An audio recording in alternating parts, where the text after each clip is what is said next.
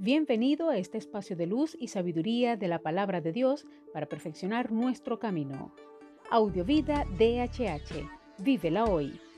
Les habla la pastora de jóvenes Vanessa Hategui de tu casa DHH. Dame una palabra de ti.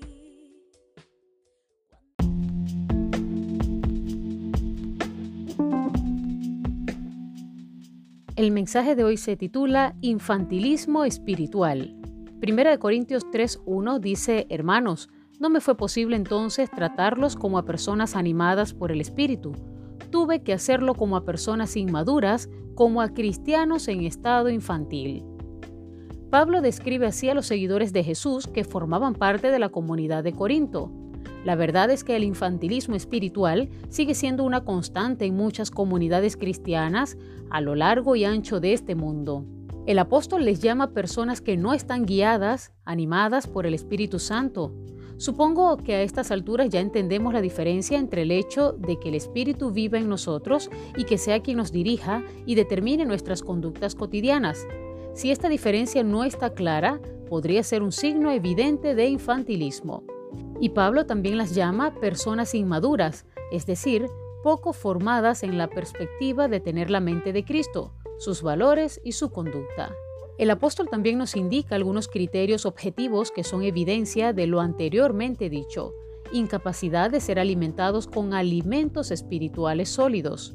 El inmaduro se caracteriza por ver el mundo de la fe en blanco y negro. No entiende ni le gustan los grises ni los matices.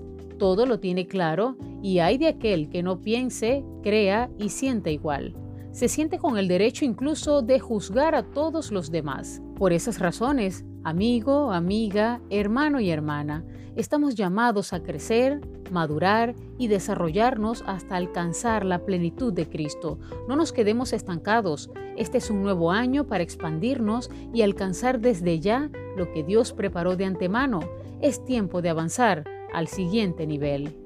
Oremos. Amado Padre, hoy rogamos que tú abras nuestro entendimiento y nos ayudes a conocerte aún más, para crecer, para desarrollarnos, para madurar y sobre todo alcanzar tu plenitud, Señor. Ayúdanos, Padre, a desarrollarnos en tu palabra, en la fe, a crecer y subir al nivel a donde nos quieres llevar. Ya no queremos ser niños espirituales. Permite que nuestra fe se desarrolle y aún en medio de las pruebas o dificultades que tú permitirás para procesarnos, pedimos que seas tú manifestándote y que seas tú sosteniéndonos como lo has hecho hasta ahora. Gracias Señor. Queremos ir al siguiente nivel junto a ti. Amén.